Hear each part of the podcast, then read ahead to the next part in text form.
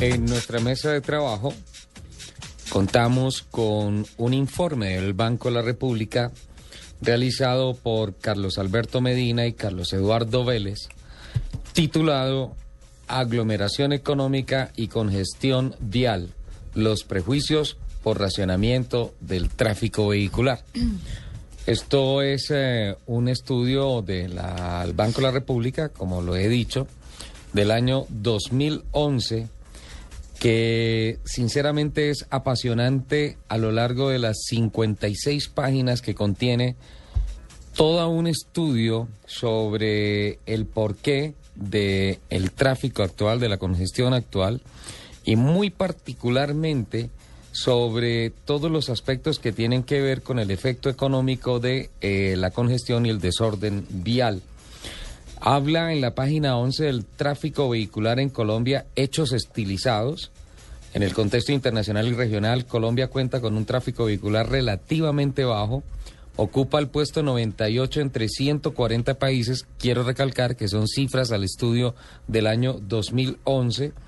En cuanto a número de vehículos automotores por cada mil habitantes, con 29 vehículos por habitante, de acuerdo a las investigaciones, la lista es encabezada por Estados Unidos, que en el 2011 contaba con 765 vehículos por cada mil habitantes.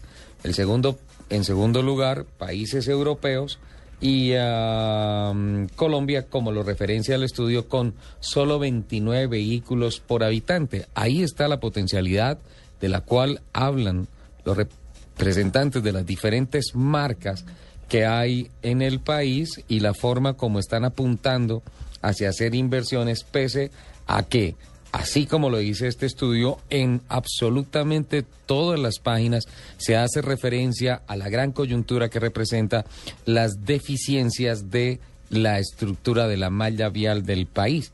En la página 17 de este informe del Banco de la República aparece algo que me llama muchísimo la atención y es hoy no circula. Este hoy no circula fue un ejercicio que se empezó a hacer a partir del año 1988 en Ciudad de México y el hoy no circula básicamente es lo que nosotros conocemos como la norma de pico y placa o restricción por congestión en ciudades completas o en algunos sectores de la ciudad, como por ejemplo lo que pasa y ha pasado con el CLCC, que es el Central London Congestion Charge, que es una norma que se impuso y que fracasó de poner peajes en el centro de Londres para hacer cara a la circulación en el downtown, en Piccadilly Circus, en Londres, y allí lograr, por un lado, la conclusión de este informe dice que se encuentra un beneficio económico, un bienestar económico para la ciudad, pero que no es de ninguna manera la solución para los problemas de movilidad en una ciudad que es tan congestionada como Londres. Parte de este informe apunta a lo que tal vez más le compete a todo el mundo y es la afectación de su bolsillo. Y en la página 32, reitero, informe del Banco de la República, se habla de la compensación monetaria por racionamiento del tráfico vehicular. Y esta, eh, estas restricciones vienen o por pico y placa, como se dice en el programa que se copió de Ciudad de México del Distrito Federal, Hoy no me muevo, aquí se conoce como pico y placa. Por otro lado, establecer algunos peajes, como se ha hecho en las partes internas de Londres, que a hoy, y según estos resultados, no surtieron un efecto bueno en cuanto a movilidad, sí en cuanto a las finanzas de eh, la ciudad. Y tercero, pues poner algunas eh, normas que desincentivan la utilización del automóvil, como por ejemplo la sobretasa al combustible, que particularmente en Colombia es absolutamente escandaloso. Pero si hablamos de escándalos, tengo que mirar lo que concluye en materia de cifras, lo que le cuesta a los bogotanos en cuanto a ingresos no registrados, en cuanto a sacrificio de lo que es su actividad económica al año. Don Nelson, doña Lupi, anoten esta cifra.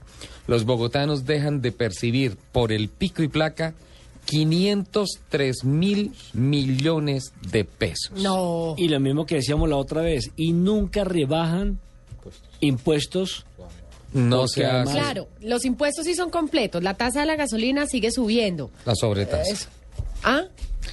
Es- ¿Ah? 503 mil millones de pesos Y están lo peor, dejando las carreteras, las calles siguen igual o peor que antes. los bogotanos. Qué informe tan espectacular, insisto, 55. Es relativamente corto este informe, eh, que es, eh, insisto, del Banco de la República, realizado por, informe no, una investigación, y realizado por Carlos Alberto Medina, Carlos Eduardo Vélez.